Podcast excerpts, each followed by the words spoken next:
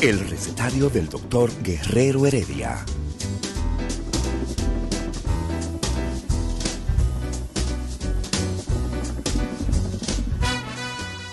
Una respuesta para cada pregunta. Una receta para cada problema. Ven a nuestra propuesta radial, amena, diversa y solidaria. Con alto sentido humano y profesional.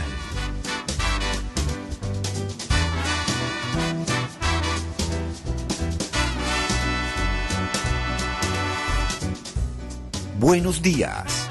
Bienvenidos al recetario del doctor Guerrero Heredia.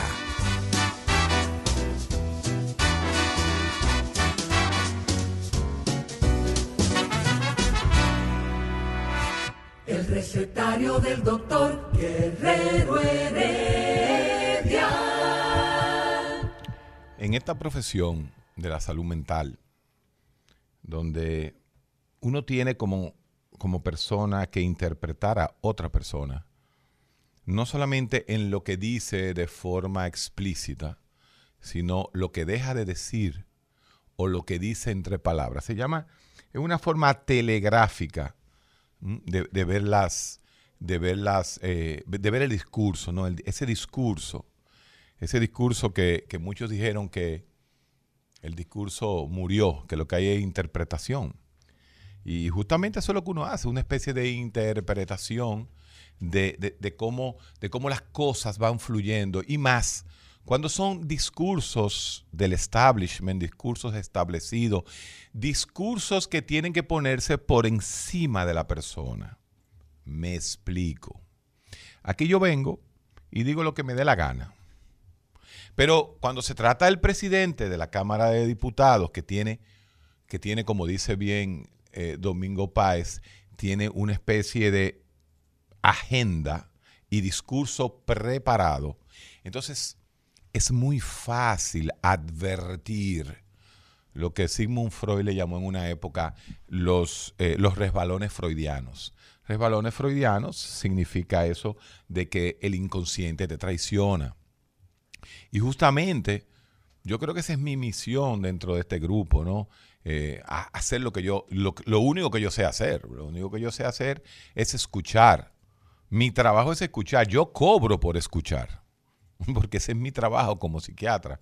Entonces, yo no me sé cuándo fue la última vez que si pusieron la ley, que las tres, las tres causales, que en el 86, en el 90, en el 94, yo no sé. Yo simplemente escuché, ¿eh? escuché a una persona su discurso y su representamen del discurso, que es la tríada, la famosa tríada de la semiótica. ¿eh? El representamen, ¿qué, qué estaba representando en ese momento? ¿Cómo, cómo surfió esa agua? ¿Cómo, ¿Cómo se manejó el presidente de la Cámara en ese, eh, en ese flujo, de, en ese discurso? ¿no? Y para mí, para mí al final lo que estamos viendo es que esto va para largo, sin ese.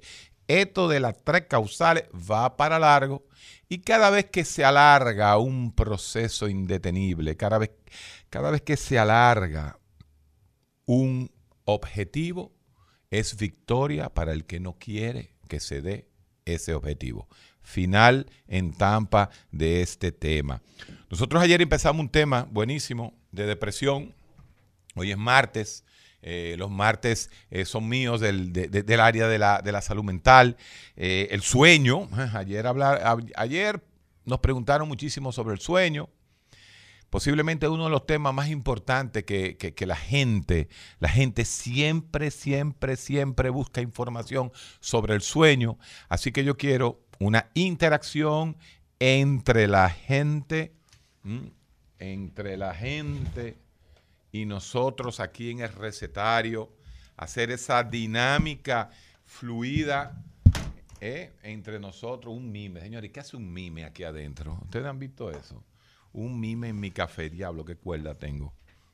No, no, ya no quiero más café, me voy, a acelerar, me voy a, poner, me voy a disparar. Tú sabes que el café, y estoy aquí hablando con los muchachos de cabina, que está Humberto Ismael, gente joven, ¿eh? el café es un estimulante, pero el mundo se ha pasado la vida buscando estimulantes. ¿Cuáles son los estimulantes que más utilizamos? El café, el té, porque la gente no... El té tiene, el té tiene cafeína y teobromina, que son sustancias que despiertan. Eh, hay otro que es todavía más fuerte, que la gente no lo sabe mucho. Sabe que sí, pero no, que es el jengibre. El jengibre es un estimulante, y más en, esos países, en países fríos, el ginger. Pero vamos a hablar con el pueblo de todo lo que tiene que ver con salud mental. Saludos, buenas, recetario. Buenos días, doctor. Buenos días, dígame. Maravilloso como siempre. Dios le bendiga esa mente tan lúcida. Usted oyó las palabras del presidente Pacheco.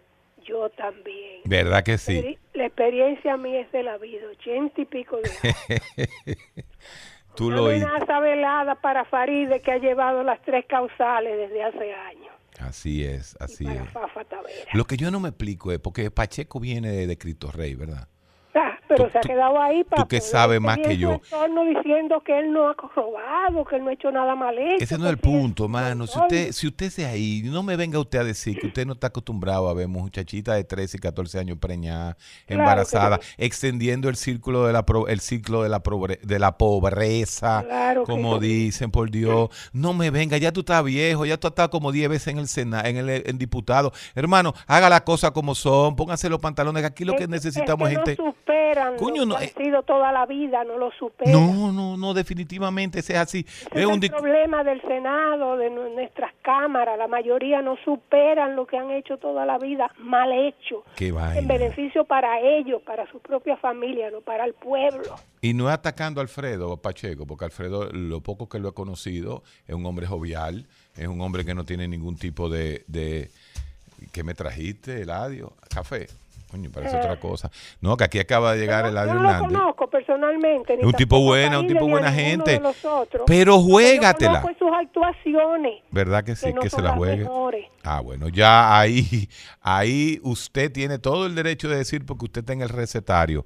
Pero mi hermano, vamos a jugárnosla por primera vez, vamos a jugárnosla como, como, vamos a dejar un legado real, no pragmatismo. Mira, si hay una palabra, si hay una palabra ah, que define al que la utiliza, es la palabra pragmatismo, es como el eclepticismo.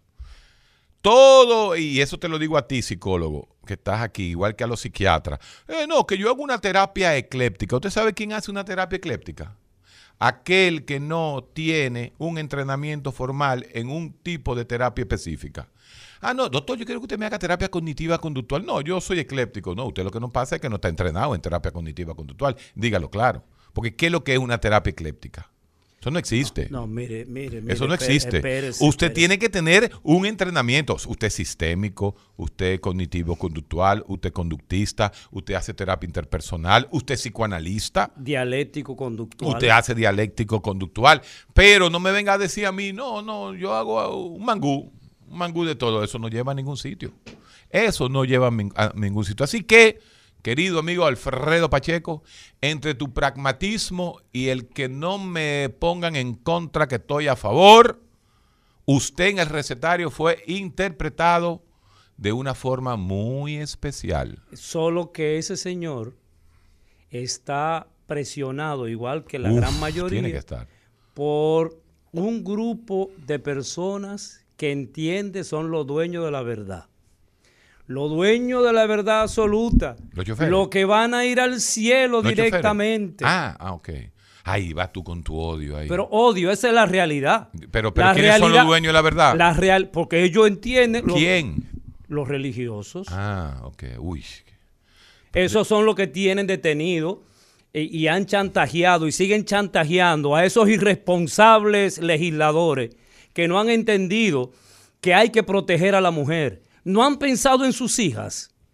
No han pensado en la realidad Se, dominicana. se le llevan a Puerto Romano y le hacen el aborto allá en Puerto Rico. Se lo hacen en Puerto Rico. ¿Qué pasa, mi hermano? Se la estás jugando tú. Buenos días, rece- recetario. Muy buenos días, Héctor. ¿Cómo estás? Diga usted. Héctor, eh, dos cositas. Primero, mis amigos y yo tenemos eh, cierta disputa, Ajá. porque tenemos casos, vivimos aquí en el barrio, entonces tenemos una persona que tiene literalmente como 35 años Sí. consumiendo cocaína. Ay, mi madre. La Pero- peor de todas las drogas. pero el tipo está bien, el tipo robusto y trabaja todos los días. Es todo funcional. bien. Y todo bien, exactamente. Pero entonces tenemos un contraste de un chico que empezó hace unos años a usar cocaína y el tipo está, como decimos así en lenguaje llano, loco. Desbaratado. loco. Él, él anda en la calle, no come, Sí. no se baña, come de la, de la basura, Sí. etcétera, etcétera. Entonces, yo personalmente digo que eso tiene que ver directamente con la alimentación, Sí. Pero quisiera que tú me abundes un poquito más sobre Perfecto. eso. Y otra cosita, Héctor, antes, y disculpa el atrevimiento, ustedes tomaban un tema y ustedes le sacaban el ADN a ese tema. Sí. pero ahora eh, no sé si es que hubo un cambio en la programación pero ahora el la gente está hablando mucho entonces el tema se desvirtúa muchas veces entonces yo recuerdo que antes los lunes ustedes tomaban el tema y lo desglosaban ustedes Sí, que son los sí, expertos Sí, sí, sí. y al día siguiente bueno pues nosotros abundábamos etcétera etcétera pero Buena, ahora se está desvirtuando Buena observación. No, no, y es real, es real. Nosotros hemos... pasa buen día Sí, no, está bien. Gracias, excelente. Cuando le dice la gente es, eh, es, es al, es al, eh, al, grupo, a- al grupo, ¿no? Al grupo que nos antecede, o es, a, o, a- o a- o es a Ricardo que él lo dice, no sé. Pero tienes razón. Tiene toda la Nosotros los lunes debemos poner los temas así más, sin darle más, eh, él lo que plantea es que se le dé menos participación y le saquemos el jugo al tema. Pero vamos a sacarle el jugo a tu pregunta, porque tu pregunta eh, es de pura salud mental. Mira, Vamos primero con la cocaína. ¿Qué es la cocaína? La cocaína es mm, un proceso químico que se da frente a una hoja milenaria que eh, se da más endémica en todo el casco de Sudamérica, principalmente en la zona montañosa de Sudamérica.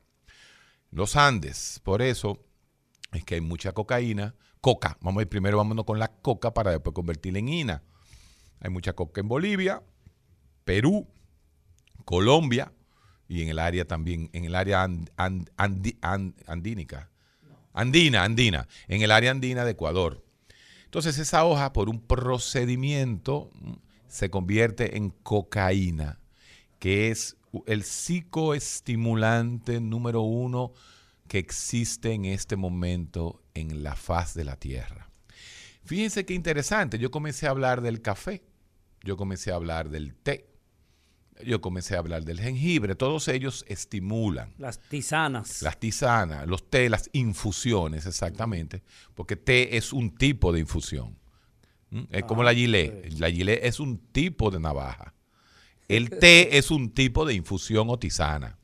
Entonces, eh, la cocaína produce un efecto activador. Un efecto activador. ¿Cuál es el gran problema de la cocaína? ¿Cuál es el problema? No es su efecto activador, pero, aunque su efecto activador, la forma en cómo dispara todo el sistema dopaminérgico, cómo estimula todo el sistema simpático, todo ese sistema de emergencia, es muy rápido y así como, así como eh, sube, así mismo baja. Entonces, cuando hay picos de activación, va creando lo que se llama la tolerancia. O sea, que, que ¿Qué tú vas a significa la tolerancia? este Tolerancia significa que vas a necesitar un poquito más, de la más sustancia. más. Entonces, el problema está en que para la cocaína, que es algo ilegal, comercializarse, se corta, se liga, se le adiciona toda una serie de vehículos que van, señores, desde gasolina, gasolina, ¿eh? o sea, gasolina. Todo el que se da un pase está aspirando gasolina. Y vidrio molido. No, el vidrio molido es mentira, por No. Dios. Pero, pero acá Pero hay que preguntarle a decir no, entonces no, si no es hombre, verdad. no, hombre, eso no es verdad. Esas son, esas son eh, leyendas urbanas. Acetona, azúcar de leche, aspirina, anfetamina, todo eso se machuca, harina, para que la harina le, le- da un- un- una contextura que después la gente, los que consumen se dan cuenta. Pero todo eso, ¿ah? todo eso va, eh, va produciendo que cuando el individuo inhala, enifea, como le dicen los tigres, la cocaína, eso va primero a las fosas nasales, va a su nariz. Y la nariz, cuando pasa de, de aquí, del- de, la primera parte, en el tercio medio de la nasofaringe, ahí está lo que se llama una zona llena de muchos vasos y eso sube, inmediatamente se absorbe por ahí, va a la lámina Es buena cribosa, conductora entonces. va a la lámina cribosa de- del hueso etmoides y para allá arriba ya está en el cerebro. Ay, ay, ay, ay. Pero ¿qué sucede? Hay ¿Qué un- tiempo tarda eso aproximadamente, Héctor? tres, cinco minutos por ahí. Entonces, eh, ¿qué sucede? Parte de ese polvo blanco se queda pegado como lodo en toda tu nasofaringe. Si tú te pasas la noche entera, eso se va absorbiendo poco a poco, pero gran parte de esa después se deglute, o sea, se traga y se va toda esa porquería que yo le hablé, se va al estómago. Entonces, ¿qué sucede? Como psicoestimulante, la cocaína se usaba, fíjense cómo se usaba, estimula, pero también anestesia. ¿Cómo así? Entonces, ¿Cómo la- así? claro, es uno de los primeros anestésicos utilizados era la cocaína. La cocaína a principios del siglo XX se usaba como anestésico. Lo- los Inclusive, médicos lo usaban Claro. como-. Por ejemplo, Sigmund Freud, que tenía cáncer de la garganta Sí. y de la boca, producto de su pipa, que usaba la pipa todo el tiempo Fumador. usaba la cocaína como anestésico primero, era para quitarse el dolor, pero se dio cuenta que, por, que se pasaba dos días sin dormir Sí. por el uso de la cocaína. Entonces, Lo eh, activo. para que la gente entienda, la cocaína se usa desde, desde- desde hace más de 100 años. Entonces, ¿por qué uno sí y el otro no? Porque hay un muchacho que sigue gordo y que no le pasa nada, que todo el mundo sabe que se da su pase, que es un periquero, y el otro que parece que es un periquero más abrupto y ese está destruido. Después de la pausa, yo voy a hablar de la predisposición genética y el descubrimiento que hizo el NIDA, el National Institute of Drug Addiction en los Estados Unidos en los años 90, sobre la predisposición genética que existe para los transportadores de cocaína. El recetario del doctor Guerrero Heredia. ¿Qué sucede con nuestro cerebro y qué sucede con esa sustancia que se llama cocaína? Pues existen genes que cuando están expresados en seres humanos se llaman el gen transportador. Gen transportador de la cocaína. Cuando usted tiene elevada densidad, o sea, tiene muchos genes, usted si usa cocaína, se le va a hacer mil veces más difícil dejar el vicio, para que la gente lo entienda. Quiere decir que existe una, primero, predisposición genética a quedar siendo adicto de por vida o hacérsele muy difícil dejar las drogas. Whitney Houston, por ejemplo.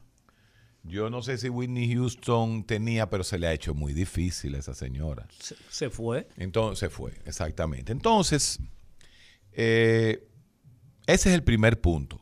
O sea, que hay una predisposición. Usted nació con esas condiciones. Solamente y su- el- usted se puso a usar Sí. cocaína y, Y por ahí se activó el De asunto. 7 a 10%, de 7 a 10% de aquellos usuarios recreacionales de cocaína terminan teniendo una adicción casi imposible. Pero explica eso del recreacionario. Bueno, el que usa cocaína para irse a la discoteca, pero hay otros que usan la cocaína diaria en dosis baja, como es el caso del joven que nos presentaron. ¿Cuál? ¿El de los 35 años? El otro, el que no El está desbaratado. El- Ese aparentemente tiene un uso, eh, vamos a llamarle así, moderado diario de cocaína. Es el que se le da una rayita o que coge la tarjeta de crédito y se da dos pasecitos. Los pases, lo que le llaman los pasecitos. Pero ese aparentemente no ha desarrollado ¿m? una, vamos a, una tolerancia, porque esa es la palabra que se usa en psiquiatría, no es adicción, es tolerancia. Tolerancia significa que ese señor se mantiene utilizando las Una- cantidades, Una rayita. las rayitas todos los días. El otro puede ser que tenga un aumento de densidad de sus receptores de transporte de cocaína y esté adicto completamente, Y esté tolerante. Y él siente que puede más y que puede más. Él necesita más, no que puede más, que necesita, más, que necesita más. No Ahora una bien, rayita, sino se tira En tres. otras palabras, ahí viene lo que se llama, y que yo he explicado desde que cogí un micrófono hace 40 años, El DJ. la... ¿Quién te preguntó si yo era DJ? Sigue, sigue, sigue, sigue la explicación. Este tipo es un freco. Sí, siga la DJ, explicación, hermano. DJ. Eso, eso sí era, eso sí era chulo. Usted era DJ. No, yo no era DJ así, yo ponía música, era. De, de Aquí mismo. De música, de música. en la radiocadena comercial de aquella de, época. de música Ya. gringa. Eh, sí, música de rock. De rock. Porque el rock no es gringo. Ah, no, ¿de dónde es? El rock es inglés. Aprenda, por favor. Muchas gracias. Eh, a, a Muchas sus gracias. órdenes siempre. Entonces, existe una predisposición genética. No todo el que consume se convierte en adicto. No todo el que consume, no todo el que consume eh, se destruye más eh, rápidamente. Ahora bien, hay moléculas, y ahí viene el otro gran demonio, derivado de la cocaína, que es el crack. El crack se saca del tercio final de la coca y se le pone de nuevo acetona, se convierte, y bicarbonato, se convierte en unas piedrecitas, por eso se llama crack, porque ¡pap! explota. Explota. Y entonces eso en vez de utilizarse por vía eh, nasal, esnifiada, por vía inhalada, se fuma. Y ese maldito, porque hay que decir la palabra maldito, porque es malvado, e- ese es el demonio hecho realidad. Ese humo negro que se aspira, en vez de entrar esta vez por las fosas nasales y entrar por la lámina cribosa, se va a los pulmones. Ay, ay. Y en los pulmones es como el cigarrillo. Usted se da el primer copazo de cigarrillo y usted siente la nicotina como, ah, le llega. Entonces, imagínese usted. Entonces el crack tiene un- una vía de entrada, como se dice, inmediata. Pero, a los Héctor, cinco pero, segundos. Héctor, pero espera tu pregunta y deja que yo termine. Guarda la pregunta para que no, no, no dañe el fluido, el flujo. A los cinco segundos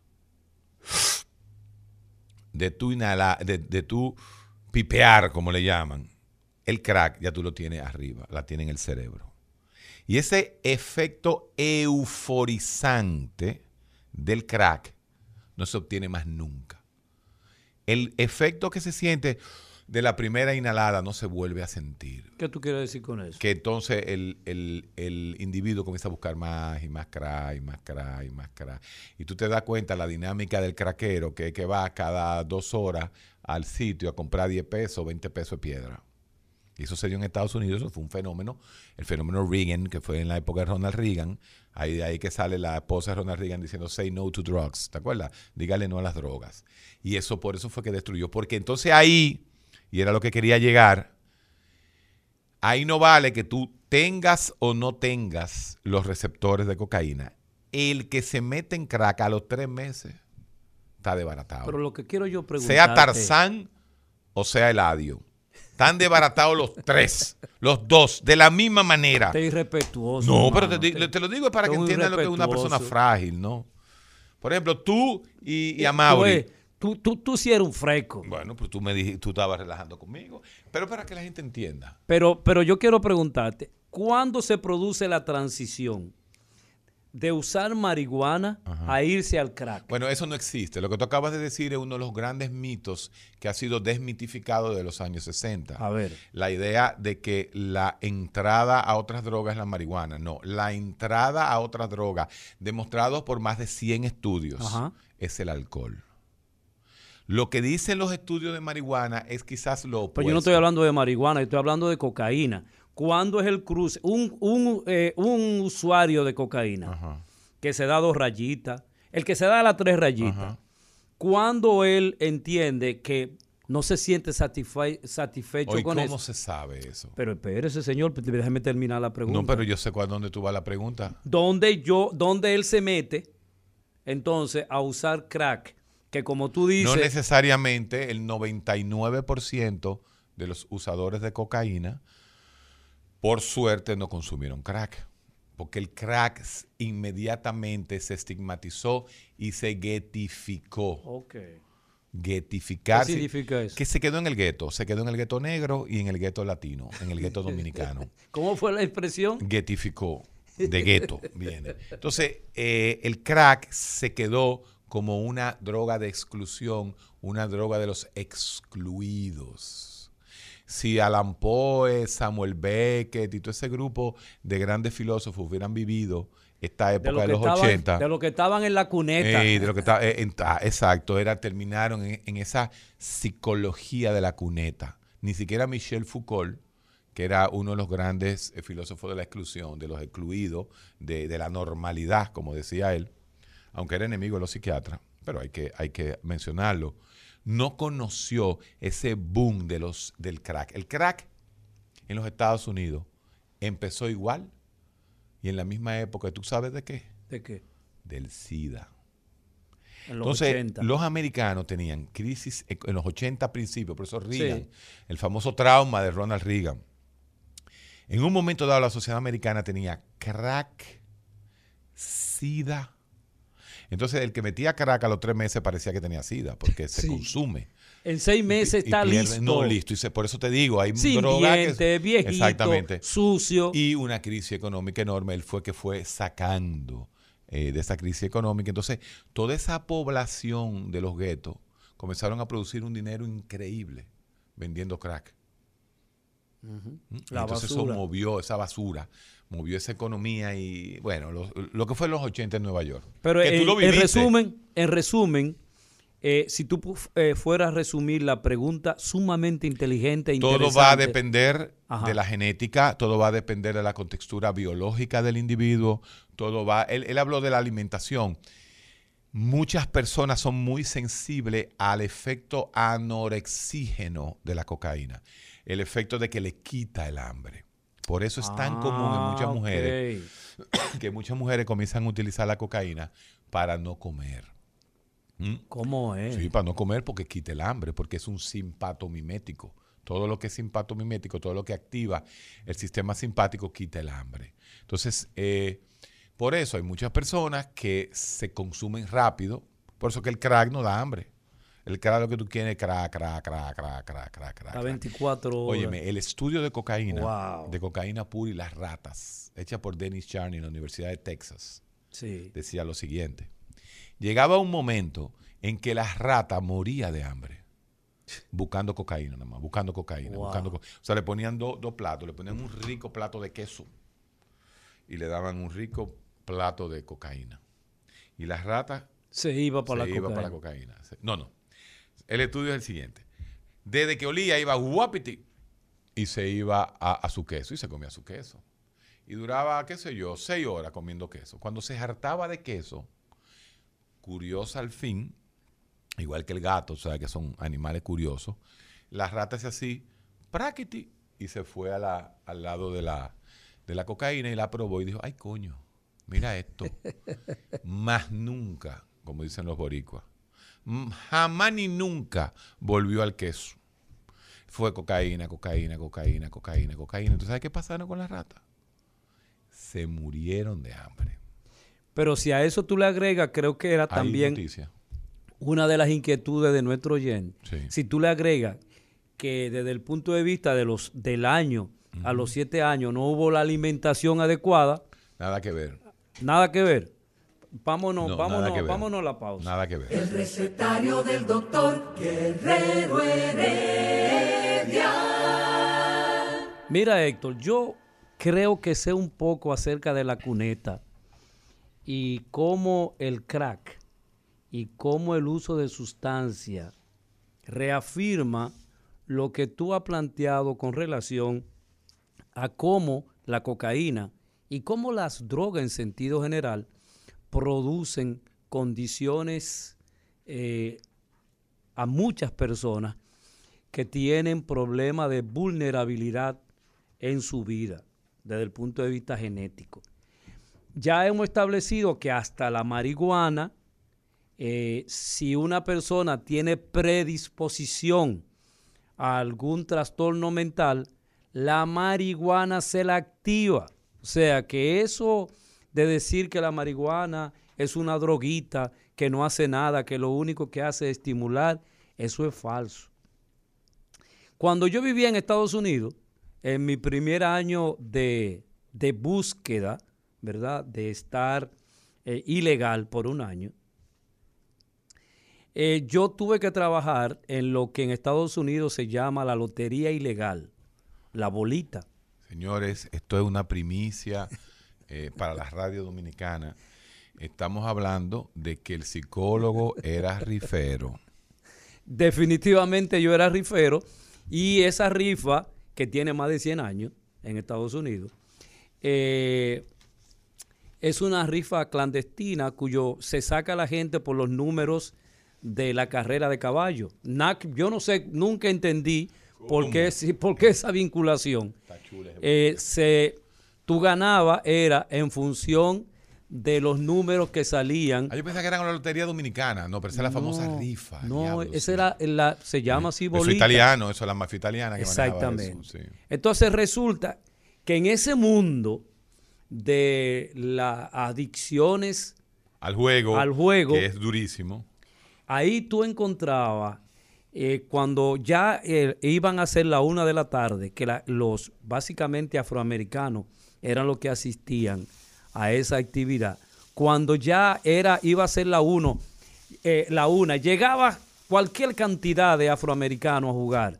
Y cuando yo sellaba el número, el papelito donde iban a jugar, esos tigres, Héctor, realizaban como ese éxtasis de cuando tú tienes una eyaculación. Claro, claro. O sea, pero es una cosa insólita. Ahí se disparaba la dopamina. La dopamina. Entonces, alrededor de ese mundo estaban los consumidores de droga, este, por montones. Claro. Entonces resulta. Tú vives en el Bronx, el South Bronx. No, yo nunca viví en el Bronx. Muchas gracias. Que tú vivías? Yo vivía en Manhattan, Queens. Pero en Washington Heights, allá arriba. No, señor, yo vivía en la 93. Eso no era el barrio. No, eso no era el barrio. El barrio comienza por ahí, 106, 107, creo. después de la, después de la, del... 120 eh, Harlem, ya. Después de la 125 hacia abajo. La 125, el east, el east side de la 125 east side o west side, eh, dependiendo. El east side es Harlem. Sí, el, el east, es Harlem en donde ya, ya es totalmente diferente. Ahí lo, que viven eh, ahí lo que viven son blancos. Todos los negros lo han sacado de por ahí. No, no, no, Sigue viviendo mucha gente. Lo que pasa es que hay muchos teatros, eh, se toca mucho jazz por toda esa zona, muchos bares. No es igual, se ha saneado eso. Entonces, a las cuando yo cuando entraba en la mañana, tú veías a lo de la cuneta, Héctor, ir por todo lo, el, el, el el contén revisando a ver si a alguien se le había caído algo. Exactamente. Pero de los dos lados y se pasaban casi el día entero. Y si encontraban algo, entonces lo usaban. Fíjate la fijación y los problemas que tiene una persona que de manera descontrolada. Con el crack. Con el crack, que es una, una de esas drogas que no tienen regreso. Es, exacto, se le llama así, una droga sin fin. Eh, pero vamos, vamos a seguir contestando, vamos, vamos a, seguirle eh, eh, contestando al pueblo. 682-9850, 682-9850 con el 809 en la zona local y nuestra gente del mundo de fuera, el 833-380-0062. 833-380-0062. Buenas. Buenas. Sí, buenas. Diga usted. Saludos para ti, Héctor, y para Eladio. Una, una, cosa, Eladio, con relación a lo que tú dices, antes de mis dos preguntas. Tú nunca estuviste en Estados Unidos, tú estuviste indocumentado. No, no, él, se documenta. Ah, ok, buen, buen punto. Claro que sí, porque ningún ser humano después que nace está ilegal, está indocumentado. Después que tú quieres tu documento, pues ya Muchas gracias por la corrección. Sí. Héctor, una cosa, una cosa, con relación al estudio de la rata que tú ahorita tocaste, pienso que las ratas no murieron de hambre, murieron de inanición porque el hambre no la tenían. La eh, le quitaba el hambre. Excelente. Excelente. Así mismo usted tiene 100% la razón. Digo no tenían hambre. Voy con dos preguntas. Voy con dos preguntas. La marihuana, si, si está el mito de que la marihuana lleva al consumo de otro tipo de droga, entonces, ¿qué lleva al consumo de la marihuana? número uno. número el dos. Mismo alcohol y sí. Número dos, Héctor. ¿Cuál, ¿Cuál ha sido el impacto? Yo recuerdo que en Uruguay pues legalizaron el consumo y la venta de marihuana. Sí, Me gustaría saber hasta ahora, eso fue en el 2013, hasta ahora, cuál ha sido el impacto de esa de esa de esa legalización y se ha llevado a los consumidores de marihuana de Uruguay a usar otro tipo de droga, o sea, cómo está la situación actual con relación al consumo de droga en Uruguay. Sí, mira, el fenómeno para ustedes. Mira, el fenómeno el fenómeno es igual que en Holanda. En Holanda todas las drogas, incluyendo, incluyendo las drogas las drogas duras, están de cierta forma despenalizadas y se acepta el uso mínimo de esa sustancia y no ha aumentado el eh, la adicción en Holanda. O sea, la ciudad de Ámsterdam se considera una de las ciudades más pacíficas y más seguras de Europa. Lo mismo está sucediendo con, Uruguay. Con Uruguay. Uruguay no ha aumentado el uso de consumo de marihuana, eso sí, en la juventud, eh, pero no ha aumentado el uso del consumo de otras sustancias. Eh, el estudio, es el mito. Entonces, el uso de Colorado, en Colorado también. Oiga lo, que, eh, oiga lo que ha pasado en Colorado. La juventud está usando la marihuana más que el alcohol. Entonces, de cierta forma, en los primeros años aumentaron los accidentes de, de tránsito mínimo, pero disminuyeron los accidentes de tránsito mortales. Wow. Oye, oye, qué dato más interesante. Eh, no lo agradecen. Han aumentado la, economía por los impuestos y la importación de marihuana hacia Israel ha hecho un negocio en, entre Uruguay e Israel muy rentable. O sea que todo en la vida hay que tomar las dos partes, ¿eh? porque así como dice Ladio, que aquellas personas que tengan predisposición a alguna enfermedad mental, como los procesos psicóticos, la marihuana los acelera puede acelerar el proceso de, deterioro. Eh, asimismo, por otro lado, hay una parte de la marihuana que no tiene que ver con la parte recreativa, que es los cannabinoides, que eh, tienen un uso médico muy importante. Buenos días, recetario. Sí, aló. Diga usted. Buenos días para todos, la verdad puesta a mí se puesta culto. Déjeme decirle, antes de entrar mi inquietud, doctor Heredia y doctor Eladio, yo quiero decirle que no se dejen provocar nunca, le suplico, cuando le ataquen de anticastrista, anticubano y cosas como esa. Lo mismo le digo al doctor Eladio, cuando le ataquen contra esto, de esto o de lo otro. Ahora paso a mi inquietud. Paso a mi inquietud y es que yo, ¿qué propiedades tiene la melaza? Ya que compré una botella la, eh, y la miel, que quiero como una botella de miel. ¿Y qué propiedades tiene el vino tinto? Porque escuché que eh, ayuda al sueño porque es un antioxidante. Sí, mira, nada que ver. Eh, la, la, razón por la cual el vino tinto te da un poquito de sueño no es porque no tiene, no tiene ni antioxidante, ni tiene resveratrol, que es la sustancia interesante, antioxidante del vino. No, el vino te, el vino te da sueño porque te ajuma y punto, más nada. Segundo, la melaza y la miel, azúcar pura. Usted tiene fuentes de azúcar que no y, de fructosa que son diferentes a el azúcar, eh, vamos a llamarle así, ya refinada. Pero al final, carbohidrato puro, azúcar, energía para el cuerpo. nada del otro mundo. Pero el azúcar también produce adicción. Es lo peor que hay, la peor de la, de la peor de las sustancias, el azúcar blanca. Se considera la azúcar blanca igual de mala que la cocaína para, para cuestiones metabólicas. Buenas. Buenas, buenos días, doctor. ¿Cómo está usted? Diga usted. Recientemente escuché a Sergio Carlos, en, sí. Sergio Carlos, en una entrevista, que le hicieron que si él usaba algún tipo de estupefaciente, y él dijo que no, que él eh, había, él usaba de noche una una CBD oil. componente de, la marihuana que le echaban una gota. Sí.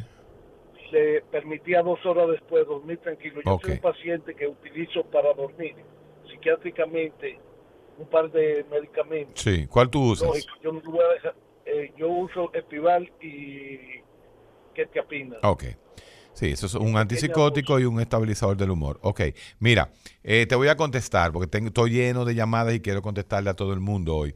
Eh, bueno, cuando Sergio, Car- Sergio Carlos lo que se refería no era a la marihuana recreacional, no era a la marihuana que se fuma de bonche. Él se está hablando del aceite de cannabinoids. El cannabinoide es otra de los componentes de la marihuana, que es la que se usa médicamente. En Amazon te venden a ti el cannabinoide. El aceite de cannabis te lo venden en Y en el Amazon. Perú. Y aquí en República Dominicana está cundido de gente utilizándolo. Se ha mantenido como en un limbo entre lo ilegal no legal, pero realmente la, la realidad real, como digo yo, es que por Amazon está llegando aquí por pipa el aceite de cannabinoids. Buenas. Recetario. Buena. Diga usted. Esto, los Juan Castillo y el colega que está ahí. Excelente, siempre le seguimiento. El Esto- rifero, el rifero. Sí, sí. Eh, una, una, dos preguntas breves. Yo quiero que... Recuerdo a doña Carmen. Lo discuto, anoche estaba discutiéndolo con mi esposa y, y un grupo que había. ¿Por qué uno, el cuerpo le dice que tiene que dormir realmente en la noche y no de día? Y otra pregunta. Eh, los sueños, ¿qué son los sueños en sí? Porque Wow. a veces se sueña con cosas que, que nunca Sí. ha visto. No, todo lo que tú te sueñas lo has pasado. ¿Eh? Todo lo que tú te sueñas en algún momento lo has visto, lo has pasado. No, no. O lo yo ha no- pensado. Ah, pero, pero, ajá, pero no que no, no, es que te lo digo. Esa es una teoría. Mira, Pero, tú- pero una cosa importante. Una pregunta Hay- que- eh. Pero hay sueños que tú jamás se lo vas a decir a nadie. No, hombre, todo lo que tú te sueñas es el inconsciente, pero todo Está lo que tú te creas.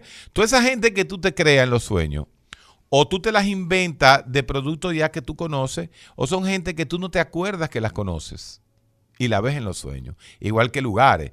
Tú a veces te sueñas con una casa y tú dices, diablo, pero ¿qué casa es esta? Tú has ido a esa casa. Lo que pasa es que tú no recuerdas porque tú no todo lo tienes eh, en el recuerdo. Pero los sueños, un día de esto vamos a hacer un programa de sueños, Sí. del soñar. Porque una cosa es soñar y otra cosa es dormir. El dormir, oiga lo que le voy a decir, el dormir posiblemente sea la función más importante que existe en el cuerpo. ¿Y por qué en la noche? Pregunta él. Ahí voy. ¿Por qué es importante? Señores, piensen lo que yo siempre les digo. Si la naturaleza, si usted le quiere llamar a la, a la naturaleza Dios creador, oíste la, el Dios creador, Bueno, te hace a ti perder 20 años de tu vida por cada 80 que tú vivas durmiendo. ¿Es por algo? Si tú te desconectas todos los días 8 horas, un tercio de tu día, tú te lo pasas durmiendo, es por algo. Porque durante el sueño se dan la mayoría de las funciones endocrinológicas, la salida de sustancias, neurotransmisores, hormonas eh, y, y toda- to- todo el metabolismo cerebral se da durante el sueño. Además, durante el sueño se adquiere la memoria. ¿Cómo así? La memoria. Lo, lo que tú sueñas, la memoria lo está fijando. Los gatos O sea, sueñan porque en la noche empieza el cerebro a, a pasar revisar. página. ¿Cómo a revisar? Vamos, página? vamos a guardar esto. por un lado esto pasa acá. página y por otro lado eh, comienza a revisar la memoria. Entonces. ¿por qué de noche? Porque existe una función que se llama el ciclo circadiano, Circadiano.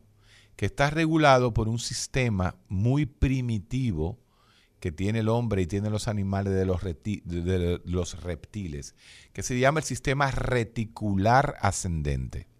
Ese sistema reticular ascendente, en una combinación con tu ciclo circadiano, ciclo circadiano, el ciclo de sueño y vigilia, cuando me duermo y cuando me levanto, interfieren toda una serie de sustancias.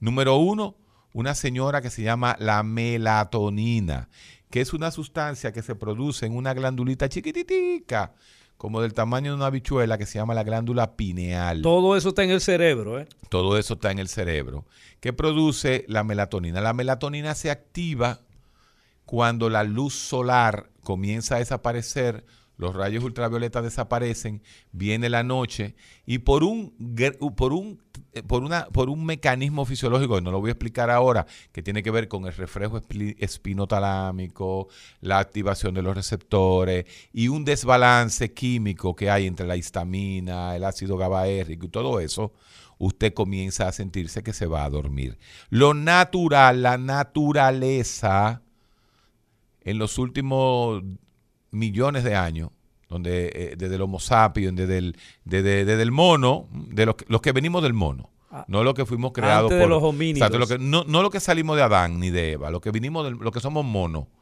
como Eladio y yo, no lo que vinimos de Adán y Eva. Eh, pues la hora de dormir es teóricamente de 8 de la noche, oye qué interesante, y en los lugares fríos, donde en verano está hasta las 10 de la noche, es, vamos a decir, de pero, 9. Pero en el invierno, desde las 4 de la tarde. Ahí voy. Por eso, la hora de dormir es de 9 más o menos, 10 de la, Por ejemplo, aquí, vamos a hablar de nosotros en el Caribe. En el Caribe, las horas lógicas de dormir serían de 10 a 4 y media, 5 de la mañana. De 9 y media a 5, para los que duermen casi 8 horas. Ese sería el sueño perfecto. Y a las 5 de la mañana comienza la alborada, comienza el amanecer. Y antes de que salga la claridad que nosotros vemos, ya hay una serie de rayos solares que te van despertando, que te van activando el sistema de emergencia. Entonces la melatonina va cayendo y va aumentando una sustancia que se llama histamina y otra que se llama orexina. Y esas dos sustancias te provocan el que? El despertarte. Y a trabajar se ha dicho. Porque el hombre se despierta para ir a trabajar. Pero no para estar de rifero, ¿eh? ni para estar vendiendo números. Es para trabajar que se levanta el ser humano. qué yo le dije a este tigre? el recetario del doctor Guerrero Heredia. Regresamos. Mira, Héctor, yo debo aclararte lo siguiente. Nada más fuiste un año eh, rifero. Es, verdad, sí, yo fui rifero. ¿Y, me qué? y me fue muy bien. Ah, pero tú... Me fue muy bien. Pero de, luego pasé a, la escuela, a la secundaria Joe Washington High School. ¡Wow! Eh, allá en el Alto Manhattan, propiamente dicho. Allá por la 193, 190. ¿Y diste clases? Y ahí estuve dando clases y fui también consejero en, eh, en, esa, en esa escuela. Y después también ascendí a otra docencia en eh, ya eh, de manera... Fuiste profesor de allá en, en, el bachillerato. En el bachillerato. En la secundaria. Sí. ¿Qué daba? ¿Psicología? sí, daba psicología y también la materia que tiene que ver con eh, el aspecto social. Wow, sí. Diste sociología, todas esas cosas. Pero oye, ¿cuántos años duraste tú allá? ¿Te fajaste como profesor? Bueno, lo que pasó, yo duré poco tiempo. Eh, poco tiempo porque, Héctor, esa era la época de la alta violencia en Estados Unidos, específicamente en Nueva York. Uy, uy, uy, la, la, cuando yo llegué a, allá a Nueva York, a la 193, la primera noche que yo llegué tuve que tirarme al piso por el tiroteo que había. Imagínate, eso no era fácil esa época. Tengo los reportes ya de nuestros colaboradores, atención, COVID-19, eh, nuestros colaboradores de Foco RD, nuestro amigo Lovin Restituyo, quien nos tira las gráficas más creativas que tenemos. Mira, Señores, a propósito, tuvo que decir ayer Alicia Ortega lo que decíamos nosotros desde hace casi un año. Sí, yo lo vi, sí. ¿Lo viste? Sí, señor. ¿Lo viste? ¿Lo viste, mano? Entonces uno se tiró el, cuco arriba, se tiró en contra hasta el profesor de uno, al pobre profesor Sánchez Cárdenas, me lo tiré en contra, me tiré en contra al Estado, me tiré en contra al país, me tiré en contra a la al, a, la Secretaría de la Administrativa de la Presidencia. Y a toda la cosa esa que se llaman influencers. Y todo eso, no, y a todo el mundo. no Los influencers en esa época era otra cosa, porque había influencers de los, ambos lados. Lo que me tiré fueron los bots. Señores, los números, los números, si los números son de hoy, no digan que en las últimas 24 horas, por favor, no lo digan. no lo digan que es la última 24 horas, porque hay hasta de meses atrás. Entonces, Por hoy, eso que sacó Alicia es contundente. lo que saca Alicia es lo que nosotros veníamos diciendo desde hacía cuánto? Más de ocho meses. Más de ocho meses. Pero nada, nosotros, nosotros como somos unos eh, pelafustanes, Pero no, no, eh, eh, no nos hicieron caso. Mira, hoy, hoy, atención, atención, atención. Cuando yo hago estas gráficas, fíjate cómo son mis gráficas. Hoy se reportan, porque así que hay que decir, se reportan 16 personas fallecidas. No hay forma que bajemos de doble dígito desde hace ya más de 10 días. Desde hace más de 10 días. Los cuidados intensivos se quedaron igual, 293 eh, camas de cuidados intensivos están siendo utilizadas en este momento. en el público o en el privado, en sentido En todo general. general.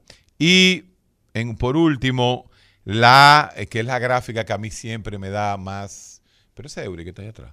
Ese Eury. Eh. Él no ha venido aquí al programa. Eh, Ahorita lo, lo- lo voy a llamar él haciéndose el, haciéndose el, el importante, lo voy a decir ahorita. Y la gráfica de infectividad hoy baja 15%, aleluya. Aleluya, eso sí ha estado bajando y ha sido el marcador por la cual eh, nosotros no vimos que el gobierno trató de abrir un poquito para la economía, para darnos un respiro, y es tratándose de eso. Ahora bien, calcule usted, y eso tú siempre lo has dicho, Eladio, lo ha intuido, porque tú lo has intuido desde hace tiempo. Si hay 50 y 60 mil personas con COVID y solamente hay 200 en cuidado intensivo, ¿cuál es el rango de mortalidad o de infectividad aguda fuerte de este virus? Muy bajo. Totalmente Pero si tú le agregas también los 100 mil que están activos y no lo saben, estamos hablando que deben ser por lo menos 150 o 200 mil personas en este momento que tienen COVID Sí. y solamente hay 200 camas con COVID. Eso te implica a ti por qué el pueblo a veces, los jóvenes, no creen en el, en el, Sí. en el, en el COVID. Este, pero realmente toda esta, toda esta realidad, y yo quisiera que conversemos, esto de esta interpretación de números con relación a lo que está pasando con el COVID, realmente nos, nos sitúa eh, con relación a aquel terror que nosotros tuvimos en algún momento o simple y llanamente son la interpretación de esos números. Estos números, Te estoy trayendo las estrellas de, Ah, de la radiocadena comercial. Tú sabes que la semana pasada nuestro hermano Julio Martínez Pozo estuvo por aquí. Tú sabes que nosotros eh, venimos de la misma cueva todito. en, una, en la época de oro eh, de, la, de, de la radio dominicana, que fue a principios de los años- del año 2000, ¿te acuerdas? En esa década. Está con nosotros el amigo también, que hay que saludarlo aquí desde el sol cie- de la mañana 106. a rumbo de la mañana y al recetario de Guerrero Heredia al amigo Eury Cabral. Eury, ¿cuánto fuñimos nosotros? ¿Cuánto fuñimos? Ahora, ¿cuánto rendimos, rendimos, No, rendimos. y tú, y tú. Tú sabes que nosotros hicimos una- un estudio en la época del, del- del pobre gobierno de Hipólito. Y entonces nosotros decíamos, si la señora oye esta vaina, yo te lo conté a ti hace como 20 años. Hermano, estamos hablando de 21 años, fue en el 2000. Eso no tiene más. No, yo, yo entré en el, era en 2003 y medio, 2004. Ah, tú entraste casi Cuando- al final, sí. Cuando tú estabas bombardeando, que tú eras eh, yo estaba el, el más haciendo el buscado. trabajo, lo mismo. El más buscado. El mismo trabajo mío. No, no, no, no, no, no Eh, venga el mismo con trabajo eso. tuyo que tú hiciste ahora. Le di duro, ¿eh? No, no nos parecíamos. Sí, le di Eh, duro. le diste duro. Pero el- tú eras en el área comercial, Yo en el área económica, económica, y, y yo en el área, mía de salud. Señores, si usted escuchaba, decían, el estudio decía de, de elecciones, decía, si cuando tú vas a llevar a los niños al colegio, la señora está escuchando, eran las siete y pico que le tocaba a, a- a Julio hablar, tenía un concepto de la vida. Si te agarraban las ocho cuando hablaba Eury, había un desastre económico. Entonces estaba realmente se estaba acabando el país en ese momento. Y el- ese dólar, mi hermano, para arriba. Y este Pero no era yo el responsable, eran las malas políticas. bueno, entonces nosotros lo, lo que estábamos del otro bando, porque siempre hemos estado en bandos diferentes, aunque una cosa está en bando diferente y otra cosa es sentarnos en el mismo. Ah, no, no, no, siempre amistad, siempre Nosotros respeto. gozábamos, no, no. Y, Además, tu papá, porque debo decir que don Bosco Guerrero ayudó a muchos de nosotros en la universidad. Tú eras caliente también. Yo era caliente en la universidad y él era uno de los que me controlaba. Este, este no era caliente también, pero aquí hay una serie de cabeza caliente. ¿Y cómo tú pasas de cabeza caliente de la no creencia, porque ustedes eran todos Ah, una sí. partida de ateos? Ah, sí, yo era ateo, eso es verdad. ¿Y cómo tú pasas del ateísmo al teísmo? Para decirlo de, una manera filosófica y que tú mismo lo interpretes. Una revelación. Continúa. Ten cui- mira, ten cuidado contigo. Te me va a ir del aire, ¿eh? te, me- te me- te- te- te voy a sacar de la cabina. ¿eh? Tengo, tengo, ahí tengo una experiencia particular personal. Tú sabes que al Señor se llega por dos razones. Por amor o por dolor. Por amor es esas personas que su familia completa es creyente y se desarrolla un ambiente creyente y sigue siendo creyente.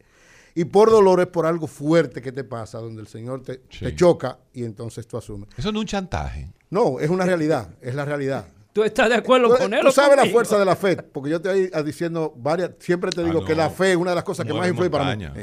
Entonces, en el caso mío fue una situación que pasó con mi hija. Ese es el testimonio de ella. Yo digo la parte que me corresponde a mí, pero lo cierto es, yo tengo una hija, yo tengo dos hijas. La grande se llama Amelia, la chiquita se llama Chasey. Ya digo, son grandes las Sí, dos, ya tengo cinco nietos. Pero en la pequeña, que incluso yo le puse Chasey porque era una combinación del Che Guevara y Sinaida, que es mi esposa. O sea, Wow. para mí esa era la comunita, todo lo que iba a hacer y eso. Entonces ella pasó por situaciones muy difíciles, incluso estuvo en dos momentos a punto de suicidarse. Y se convirtió al Señor. El Señor fue que garantizó que tuviera su vida. Yo viví un momento, un proceso, que es el testimonio de ella. Yo no lo digo porque es ella que tiene que expresarlo. Claro. Pero yo ahí me di cuenta que ciertamente la mano del Señor existe, que el Señor existe y que Él fue el responsable de la vida de mi hija y ahí empezó mi proceso. Ella ya estaba en, en las manos del Señor, empecé a caminar en ese sendero, encontré a un pastor, el pastor Rafi Paz, un hombre extraordinario, muy preparado, que cuando yo empecé, yo empecé con millones de preguntas. Claro. Como yo vengo de la izquierda y del comunismo y de todas estas cosas, un paquete de preguntas. Y él me ¿Tú, dijo, tú eras de qué? ¿Pacoredo? no, no, yo era del Partido roja. Socialista. Yo, yo Ah, fui Corecato, Partido Socialista. Con Fafa. Exacto, bloque socialista. Fafa era mi líder en ese momento. Fafa era tu líder en Sí, Fafa aquella era mi líder en ese momento. Entonces, en ese, cuando empecé a caminar, el pastor me dijo, mira, Eury, hay muchas preguntas que yo no te puedo responder, solamente te las puede responder el Señor. Tumba todas esas murallas que tú tienes, como las murallas de Jericó, abre tu corazón y el Señor te va a conducir. Y los 16 años, tengo 16, voy a cumplir 17 años en los caminos del Señor y han sido los más, lo mejor en todos los sentidos. Desde el punto de vista espiritual, desde el punto de vista material, desde el punto de vista humano, desde el punto de vista familiar. Matrimonial. Porque cuando yo llegué, mi matrimonio estaba prácticamente destruido, mi familia era un desorden, Sí, mis hijas sé. no me respetaban, era un, un verdadero lío y de ahí en adelante todo transformó y hoy tengo una familia extraordinaria, una mujer extraordinaria y se lo agradezco Él era inquieto, tú, oye, cuando yo lo conocí. No, yo Ah, era, sí. yo, yo- oye, yo me caracterizaba en la universidad por discutir, para demostrarle a los que creían en Dios que Dios no existía. Mientras más alto tú estás, cuando te caes, más duro te das. Eso es lo que hace el Señor. Y yo digo que todo lo que yo sé ahora y todo lo que yo aprendí en la universidad y me entrené, en- yo me entrené en Libia, Sí. yo me entrené en Libia con Gaddafi, todo eso que yo aprendí. Tonito era el coordinador de eso, Tonito Abreu. Tonito Abreu, sí. eh. No, Tonito tú no estaba en el PLD. Tonito estaba en el Sí, PLD. pero eran la gente, los amigos, Tonito Abreu todo ese grupo. Sí, pero yo- cuando ya, ya estaba, yo estaba era con Fafa. Fafa era el Fafa fue que te llevó a Libia. Claro, Fafa fue que me mandó a Libia y me mandó a Nicaragua. Ay, mi Eh, madrecita. entonces todo eso, el Señor me lo, me lo, me lo en- entregó para un momento específico. Cuando el atentado en el 2004, Ahí estábamos, ahí sí estábamos. el atentado del 2004, lo que yo, o sea, el Señor me puso en la, me trajo a la cabeza todo lo que yo había aprendido en Libia. ¿Y qué yo pensé? Yo, donde me- el atentado fue entre dos policías acostados en una calle ahí en, La en- pradera, por sí, la pradera. cerca de la pradera. Y yo lo que pensé, lo que me enseñaron allá, me lo trajo de una vez el Señor. Sal a un sitio donde haya público. Yo cogí para una bomba de gasolina, todo lo que da después de oír todos esos disparos. Y gracias a Dios por eso estoy vivo, gracias al Señor. Bueno, pues. Ese fue mi proceso. Agradeciéndole a Eury, que ya Eh, tengo algo especial contigo ahora, algo muy especial que me siento muy agradado. Tu papá me ayudó muchísimo en la universidad y ahora, fruto de una decisión del presidente Luis Abinader, que me nombró en una comisión de exaltación de Gregorio Lano Gilbert, quien la preside es tu mamá, Carmen Así Heredia. es, Estoy es. trabajando con ella, nos ha dado un trato extraordinario y vamos a hacer un buen proceso para llevar eso que faltaba de Gilbert, que lo declaramos héroe nacional con la ley 162 Ten cuidado que 19. esa señora es ácida, de verdad. No, pero esa señora es extraordinaria. Pero es. Hemos trabajado. No, es. Sumamente retratable. Ah, ya tú fuiste a la a cultura, yo no he ido todavía. ¿Tú no, has ido- no te han invitado? Te lo juro por mi madre. Por ella misma. Por- Por, ella misma. Por la ministra de Cultura. Yo nunca he ido a la Secretaría de Cultura. Bueno, pues yo tengo el Ministerio de Tenemos Cultura. la segunda reunión la semana que viene, lo va a decir. díselo. Y, y le va a decir que te invite, yo voy a ir contigo. Lleva. El recetario del doctor Guerrero Heredia. Regresamos al recetario. Y entendiste porque Eury era más comunista que tú. Pero tú todavía no has tenido esa virtud de conocer, de conocer eh, la fe. Ni tú ni yo tenemos esa virtud. Pero nada. Bueno, Vamos todo, a seguir. todo el que se siente feliz con su verdad, con lo que Con su que verdad, su verdad, hay que respetar. Eso hay que respetar. Así mismo. Qué bonito ser la tolerante. Vamos a seguir con el pueblo. Porque las preguntas, bueno, como decíamos, esa pregunta final sobre el dormir, el sueño, tan importante, tan importante, señores. Que vamos a traer un especialista en sueño. Ajá. Eh, sí, O vamos sea, a traer un especialista, especialista en qué del sueño? Porque yo personalmente soy especialista en sueño. ¿eh? ¿A ¿Cómo quién es que tú me vas así? a traer? A un neumólogo, tú dices. Uno que hace test del sueño. Otorrino es él. Ah, bueno, sí, no, ok. Para, para, para la apnea del sueño. Exacto. Porque la apnea del sueño no es lo único que pasa en el sueño. En el sueño pasan millones de cosas. Pero no está bien, ¿no? Yo conozco, tú saboteas a veces el programa. Pero qué bien, qué bien. Eh, señores, Entonces, duerman sueño, seis, pero, siete, pero ¿qué ocho tiene horas. que ver? ¿Qué tiene que ver? A ver si tú eh, me rompes este mito. ¿Qué tiene que ver el movimiento de traslación y de rotación de la Tierra con relación al sueño? O sol y, nu- sol y noche. Sol, Sol y luna, noche. sol y noche. es lo O sea, único, que aquella velocidad- Nada que ver velocidad ni nada. Eso tiene que ver con el sol y la noche. La puesta del sol, la puesta del día, la puesta de la sobre la base del movimiento de la Tierra. Bueno, sí, pero no tiene nada que ver el movimiento de la Tierra, simplemente es la activación solar y la inactivación solar. Buenas. Está fuera el aire, que no se ve. Drop. Señores, mira, lleno, lle- como dicen, lleno de llamadas. Buenas. Adelante, buenas tardes. Diga usted. Es Andy que habla, ¿cómo está? Todo bien. Doctor? Todo bien, Diciendo cuéntame. yo que hay una, una información que voy a dar al gobierno y al Ministerio de, de Salud Pública, que es la siguiente, que si pueden, que ya a partir del mes que viene, todas aquellas personas que aunque tengan asintomáticos, que lo tengan para acá, para el malecón, en tiempo de calor, para señor. pueda bajar un poco más. Excelente. Y oye, y otra cosa, otra cosa. Lo traigan aquí al malecón con este, con este sol que hace, al salitre del, del mar. Así pueden contratar y puede bajar un poco más la contaminación del virus. Así, así, así hacen los españoles. Esa foto la tengo yo cuando hablábamos de, ¿te acuerdas? Mi, mi, mi archifamosa talvia caliente. Eh, la talvia caliente que tanto pique le dio a la- a- a- al Estado en aquel momento. Así es, mire, están los estudios españoles, donde los españoles sacan a los viejitos en el área de Andalucía, de- esa zona de Málaga, eh, ¿cómo se llama la otra que está? Sevilla, Málaga, hay otra, otra ciudad. Ah, eh, Armería está un poquito más para allá, la otra es Málaga, Sevilla y cuál es la- ahí, ahí hay otra y otra que es famosa. Bueno, y se lo llevan a la costa a coger, sí, a respirar ese y nosotros salitre. que somos una isla, que el mal lo Malecón encontramos en entero. todas partes. ¿Tú te acuerdas cuando yo decía que abrieran el Santo Domingo? El Hotel Santo Domingo. Ajá. ¿eh? Que se abriera y que ahí se pusiera un lugar de, de, ¿cómo se dice? De aislamiento. Pero aparentemente no, se ha necesitado. No se ha necesitado. Durante todo el tiempo.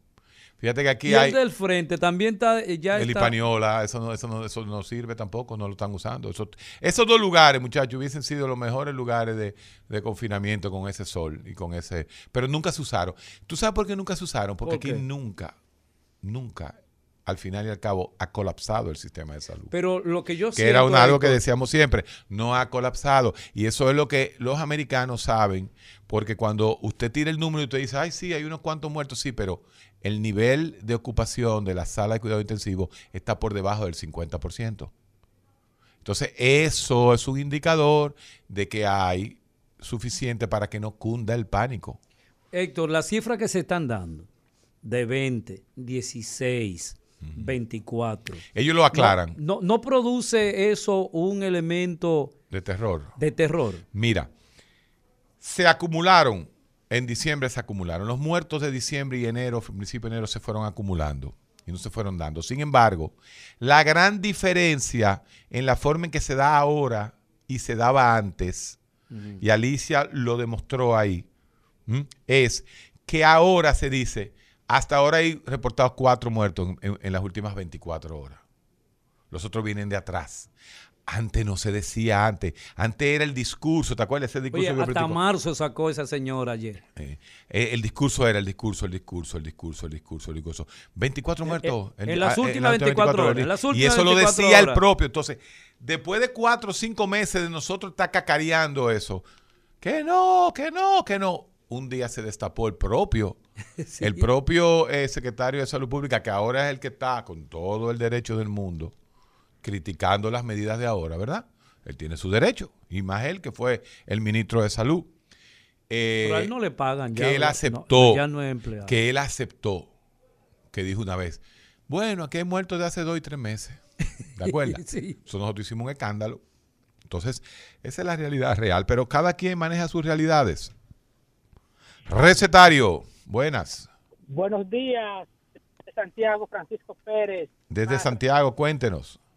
Eh, felicidades por este magistral programa. Gracias.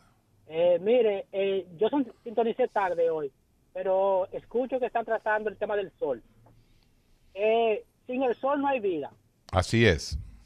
Y realmente como psicólogo siempre recomiendo tomar el sol por lo menos eh, 20 minutos mínimo Sí. en horario de 11 de la mañana a 4 de la tarde, que es donde está el sol, los rayos ultravioleta más fuertes. Sí, pero 20 minutos en, en un sol de las 12 del día, de un julio, es duro. De un pero sí, agosto, de un agosto. eh, de un agosto, ¿tú te Sí, pero imaginas? no es completo, puede ser por ejemplo un pie, una mano. Eh, Ah, exacto. No, y, y- y salir, salir a la claridad.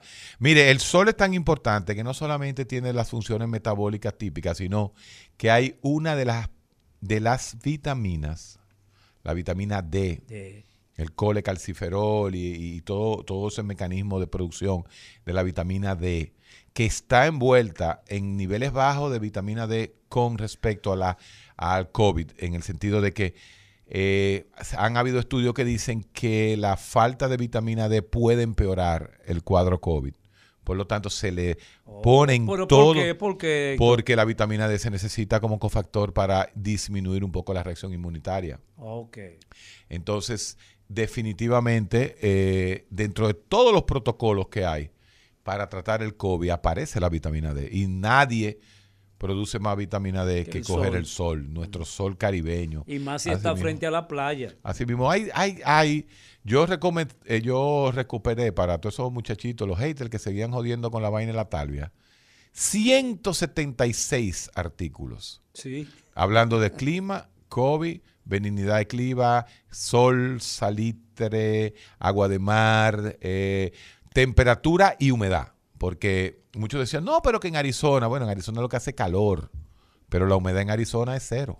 Sí. ¿eh? Entonces había que combinar, como en el trópico, hum- humedad por encima de 90 grados, con sol. Y temperatura por encima de los 28 grados. Que hay cuchumil estudios que lo dicen claramente que cuando cae el COVID en temperaturas por, de- por encima de 28 grados, pues se desintegra rápidamente.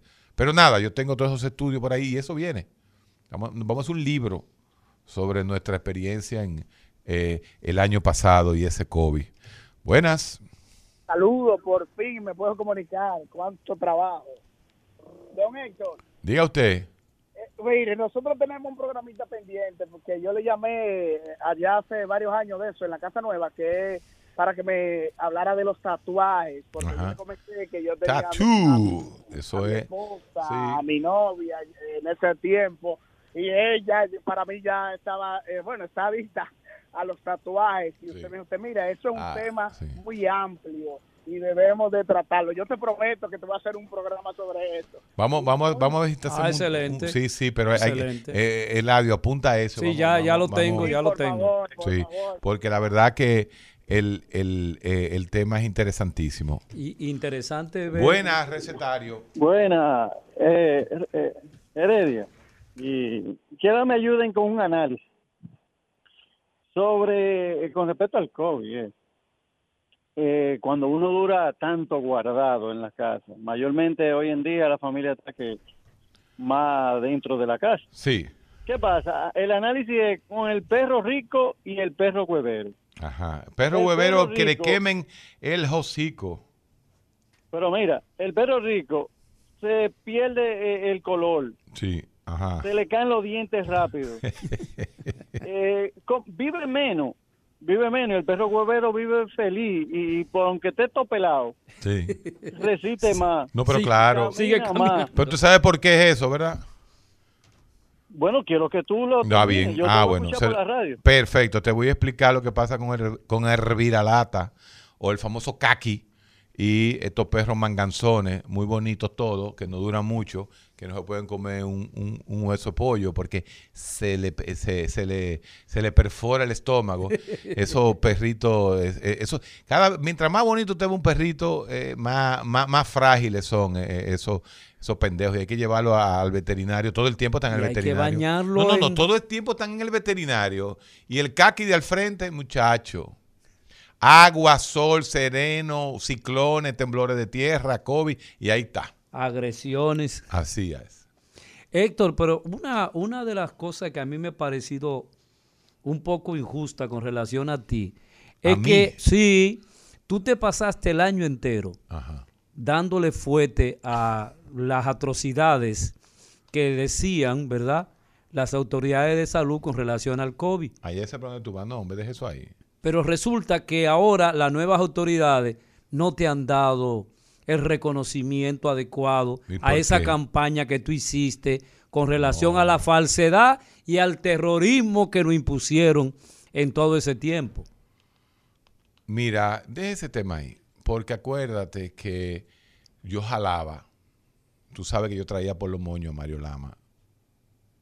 ¿Cómo y, y Mario y yo nos enfrentamos muchas veces a la, a la situación del Estado en ese momento. Mira, eh, no era Mario, Mario. Sí, sí, el doctor Mario Lama. Nosotros, Mario Lama. Nosotros hicimos un programa diciendo claramente que para el sábado, el día antes que iba a haber el presidente, ¿tú te acuerdas? Sí, sí. Eh, no iban a reportar muertos. Y así fue, ¿te acuerdas? Sí, Ese sí. famoso día no reportaron muertos. Pero es, fue que se armó la biopolítica. Pero ¿por qué tú, por qué no te reconocen? Pero ¿qué es lo que campa- ¿A qué tú esa le llamas? No, no, no entiendo. ¿A qué, qué tú le llamas a mí que o me sea, reconozcan? que, que tú fuiste, o nosotros fuimos en este caso, Sí, porque tú también tiraste los con iniciadores Pero ¿qué es lo de que tú quieres? ¿Tú descubrir quieres la verdad. Tú quieres un nombramiento en salud pública. ¿Qué es lo que tú quieres? Mario no me coge el teléfono. Ah, pero tú quieres un nombramiento. No, no, no, hablar con él. Tú quieres hablar con él. Pero él ah, no tú lo que te estés quejando a través de mí. Entonces, Y- si tú y- te quieres y- quejar, no te quejes Mira, conmigo. Y el otro es Iván Silva. No, Iván te coge el teléfono. Y si Iván me coge el teléfono. Sí, Iván te lo coge. Ah, pues voy a tener que llamarlo. Eh, pero ¿qué es lo que tú Pero quieres? Mario no, ¿Pero no. qué es lo que tú quieres? Yo no quiero nada, hermano. Entonces, ¿por qué tú quieres que yo quiera? Porque tú fuiste el protagonista de todo esto y a ti fue que te dijeron el ta- entalviado, no a mí. Sí, pero me- la talvia me, me disparó para arriba a mí. Y, y me, y me han dado la razón todo el mundo. Menos dos o tres que, que están todavía quillados. Están quillados todavía. A mí no me... Eh, ¿Tú a te mí no- recuerdas de los 7 mil muertos que iban a ver? No, no, no, no. Ah, esa era otra. No, no, no. Esa, ese, en este momento nosotros debemos decir que se espera un colapso total del servicio de salud. Eh, y, señores, ni a 100 muertos por día se llegaba en un año a 7 mil muertos. Se llega a 3 mil. Entonces, mira, mira, mira, mira, mira, mira cómo son, como, como, como son las, eh, a 10 muertos por día, ¿no? A 10 muertos por día no se llegaba, no se llega a 3 mil. Pero bueno. eh, o porque sea que- mira, porque mira, una cosa, es, te voy a sacar de- del aire. Oye lo siguiente. Por ejemplo, Ariel Suero, el Ajá. presidente de ustedes. Waldo. Ariel. Bueno, eso. El Este, doctor Waldo Ariel Suero, presidente del Colegio Médico Dominicano, Ya en- apoyado históricamente por nosotros. eh, nunca ha sido solidario con los psicólogos ni nada que ver. Así Es que, que los psicólogos que creo que Ariel, sepa. Que yo sepa, a mí, eh, eh, los Waldo, psicólogos a no mí son no me médicos. importa. Los a mí no, no. me importa. porque usted no ha sido solidario, nada más pide para el- ese sector. Pero los demás profesionales de la salud, usted no piensa en ello. Pero- Entonces él ha empezado a cambiar su discurso. Y aquí le hemos dicho que él tiene que tener un comité científico ahí adentro que pueda analizar las, los acontecimientos de salud. Y la denuncia que hizo José Ramírez aquí en este programa, él no ha dicho ji. No ha dicho ni No ha dicho Pero ni José tiene que seguir hablando de esa situación de las AFP.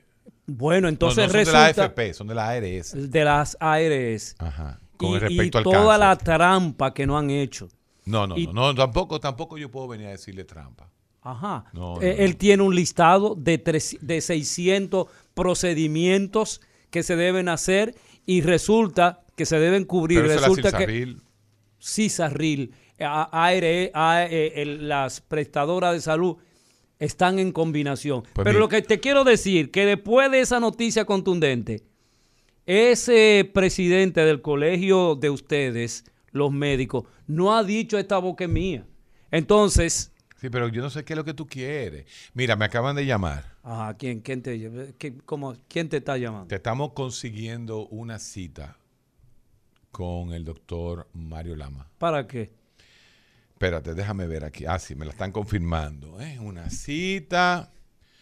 Eh, estimado doctor Guerrero Heredia, eh, director y Eladio Hernández, subdirector del recetario del doctor Guerrero Heredia, Rumba 98.5.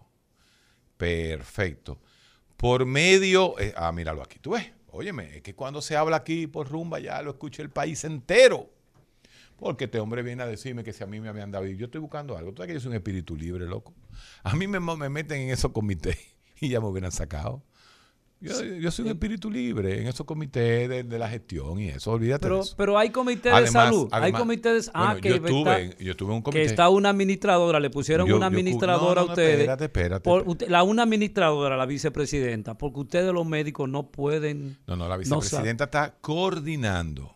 Está coordinando. Es la coordinadora, Pues muy- que muy no bien. es médico. Y para mí lo ha hecho muy bien, personalmente. Entonces, dice aquí muy claramente, se le informa, ajá, que el, doc- el licenciado Eladio Hernández tendrá una cita, así mismo es, con el doctor Mario Andrés Lama Olivero, director del Servicio Nacional, exacto, Servicio Nacional de Salud, el día, míralo aquí, ah, perfecto, 28 de diciembre del 2021. El recetario del doctor Guerrero Heredia.